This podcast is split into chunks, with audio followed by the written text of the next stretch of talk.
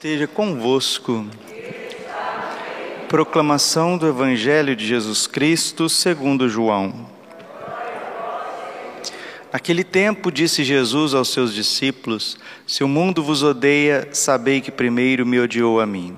Se fosseis do mundo, o mundo gostaria daquilo que lhe pertence, mas porque não sois do mundo, porque eu vos escolhi e apartei do mundo, o mundo por isso vos odeia. Lembrai-vos daquilo que eu vos disse: o servo não é maior que seu senhor. Se me perseguiram a mim, também perseguirão a vós. Se guardaram a minha palavra, também guardarão a vossa. Tudo isto eles farão contra vós por causa do meu nome, porque não conhecem aquele que me enviou. Palavra da salvação. Ave Maria, cheia de graça, o Senhor é convosco. Bendita sois vós entre as mulheres, bendito é o fruto do vosso ventre, Jesus.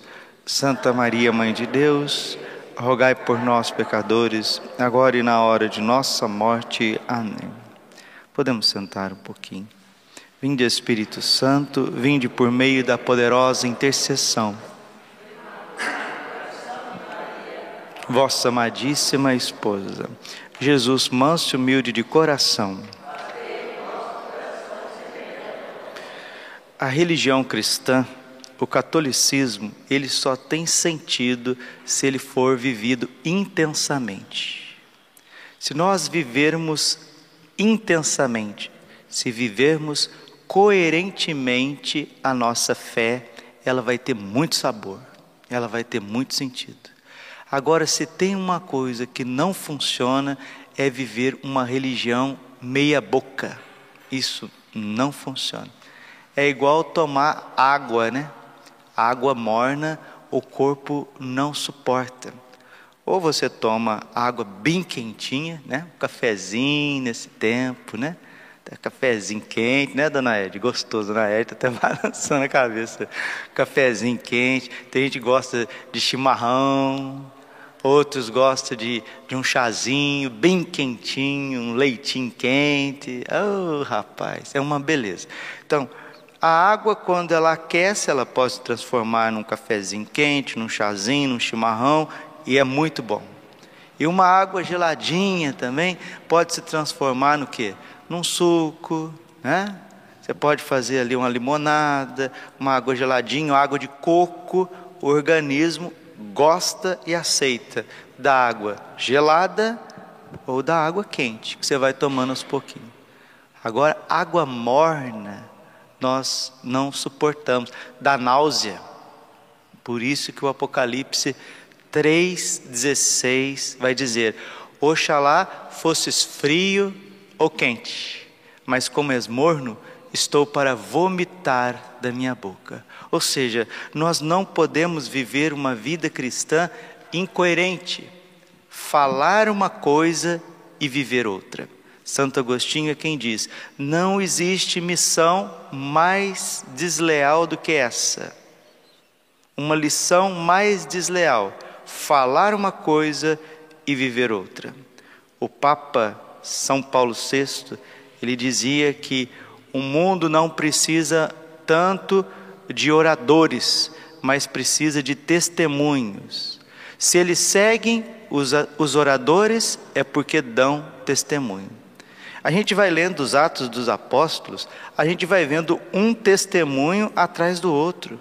É uma igreja viva, uma igreja que aonde os apóstolos entram, as pessoas são transformadas. Mas isso não é a ação de um homem, é a ação do Espírito Santo. E para viver um cristianismo, para viver o catolicismo, para viver uma religião coerente, nós precisamos ter o Espírito Santo. E o Espírito Santo é, sem medida, porque nosso Senhor Jesus Cristo diz: Eu dou o Espírito sem medida. Quem tem sede, vem a mim e beba, e do seu interior manarão rios de água viva. A Igreja Católica, ela fez progresso enquanto ela se abriu ao Espírito Santo quando ela começou a se distanciar do Espírito Santo e para esquemas burocráticos e simplesmente ficar ali na letra, 2 Coríntios capítulo 3, versículo 6. A letra mata é o espírito que dá a vida. Eu tenho uma biblioteca lá em casa, coisa mais linda do mundo. Tem cada livro bonito, tem a Suma Teológica, eu tenho a, a Patrística, tem livros lindos a respeito da espiritualidade, né? obras dos santos doutores, santos místicos, mas o que é aquela riqueza literária sem o Espírito Santo? O que é uma catedral belíssima, com vitrais, coisas mais lindas, né? afrescos, com aquelas, aquelas artes maravilhosas, por exemplo, você pega a Catedral de Barcelona, Sagrada Família de Gaudí, aquilo é uma riqueza de detalhes que não tem fim, uma das obras mais lindas de todos os tempos. Mas o que adianta uma catedral tão bonita daquela se não tem cristãos? A alma da igreja é o Espírito Santo, e é justamente isso, meus irmãos, nós vivemos uma crise de fé, uma crise tremenda. E ela chegou no Brasil. Antes a gente via essa crise lá na Europa, vendo que a população europeia está envelhecendo, eles não têm filhos por conta de vasectomia, por conta de ligadura de trompas, por conta de uma vida de ideologia de gênero, uma propagação do anticonceptivo. Então a Europa está envelhecendo, perdendo a fé, perdendo o sentido, e nós vimos isso há 10 a 15 anos atrás e alertávamos, mas a coisa chegou no Brasil também. As pessoas não querem ter filhos, as pessoas não querem se comprometer com Deus, e a visão de Paulo durante a noite mostrou justamente isso. Atos, capítulo Atos dos Apóstolos 16, 9. Durante a noite, Paulo teve uma visão. Na sua frente estava de pé um macedônio que lhe suplicava: Venha Macedônia, ajude-nos. Depois dessa visão, procuramos partir imediatamente para Macedônia, pois estávamos convencidos de que Deus acabava de nos chamar para pregar-lhes o Evangelho o Papa Bento XVI, comentando esse título, esse trecho, ele diz assim: era a Europa que estava pedindo ajuda. A Europa pagã estava pedindo o Evangelho de Jesus.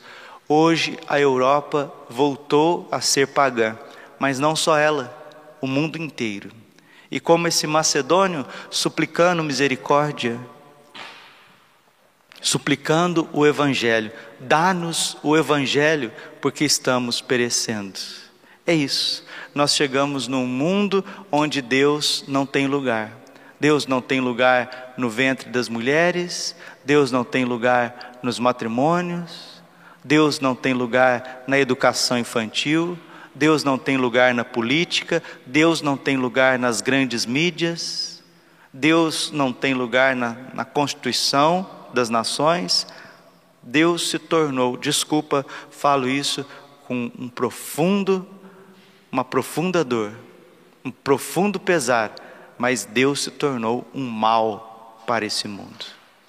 Deus se tornou um mal para o mundo, e o mundo quer banir Deus. E isso traz o que? Traz revoluções, guerras, perseguições, esfriamento, insegurança pública, falta de ordem na, na família, falta de ordem na sociedade, porque as pessoas não querem Deus. Padre, e aqueles que querem? São poucos. São poucos que vivem uma vida fervorosa em Cristo. Peçamos ao coração imaculado de Maria o dom do Espírito Santo, nós que já vamos avizinhando de Pentecostes. Pentecostes já está aí. Agora, domingo próximo, ascensão do Senhor. E no outro domingo, a solenidade de Pentecostes.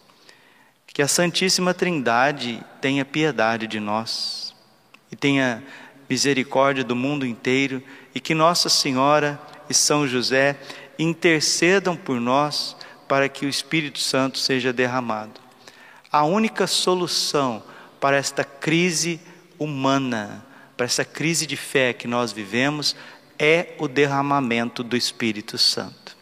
Ainda temos algumas células vivas que são cristãos que acordam pela madrugada, rezam o rosário, vão à Santa Missa, vão aos grupos de oração, se esforçam, mas a vida espiritual, meus irmãozinhos, é uma coisa muito simples de entender a vida espiritual.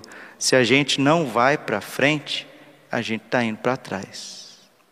Se nós que estamos nos esforçando para estar na missa todos os dias, nós que estamos nos esforçando para rezar o nosso texto, o nosso rosário todos os dias, estamos, estamos nos esforçando para ver as necessidades dos irmãos, tanto necessidades do, do coração quanto necessidades materiais. A gente percebe que, que não é brincadeira. Agora, imagina aqueles que já não estão nem aí com as coisas, vivendo uma vida assim, deixa-me levar, a vida me leva, me leva para onde quiser. Que venha o Espírito Santo sobre nós, que venha pela intercessão do coração imaculado de Maria. O Senhor Jesus está falando que ele foi perseguido e que aqueles que quiserem viver fervor, fervorosamente também serão perseguidos. Peçamos a Deus a graça do fervor porque jamais conseguiríamos por nós mesmos. Ninguém consegue por si mesmo. É dom, é dom de Deus. Tudo que aconteceu na tua vida de bom, toda a graça que aconteceu na tua vida, toda mudança de vida foi dom de Deus, foi derramamento do Espírito Santo e da graça. E se a torneira fechar lá em cima, nós estamos perdidos aqui embaixo, como aquele macedônio como aquela visão de Paulo, um homem desesperado, clamando, pedindo o auxílio da igreja, o auxílio dos apóstolos. Que nós também sejamos como esse macedônio. Venha-nos, venha Senhor, venha, venha nos salvar, venha nos evangelizar, venha trazer a boa nova. Vem, santos apóstolos, impor as mãos sobre as nossas cabeças para que recebamos o Espírito Santo para que possamos viver uma vida coerente, uma vida reta, uma vida fervorosa. Nem frios, nem frios, a gelidão desse mundo, apáticos, que já não queremos saber de mais nada, mas quentes, fervorosos como os santos. Tomara, mas mornos jamais, porque a mornidão leva a uma rejeição de tudo aquilo que Deus deu, deu para nós. Essa mornidão, ela tem nome, ela chama tibieza. É um pecado que vai incrustando na nossa alma e depois nada mais tem sentido. O terço fica pesado, para ir na missa é difícil, a Bíblia não tem gosto, parece que é uma letra distante, não tem gosto, parece que aquilo não fala o teu coração tudo que se refere à penitência, a jejum é muito difícil. Aí você já quer se inclinar nas tuas paixões, nos teus gostinhos do dia a dia, e a religião vai se tornando aquela coisa é, enfadonha, jurídica, onde eu tenho que só cumprir um preceito dominical, eu não matei, eu não roubei, mas aí a hora que você pede para aquela pessoa testemunhar, entusiasmar o Evangelho, ela está morta por dentro. Que o Senhor tenha misericórdia de nós nesse tempo pascal, onde precede Pentecostes. Glória ao Pai, ao Filho e ao Espírito Santo, como era no princípio, agora e sempre.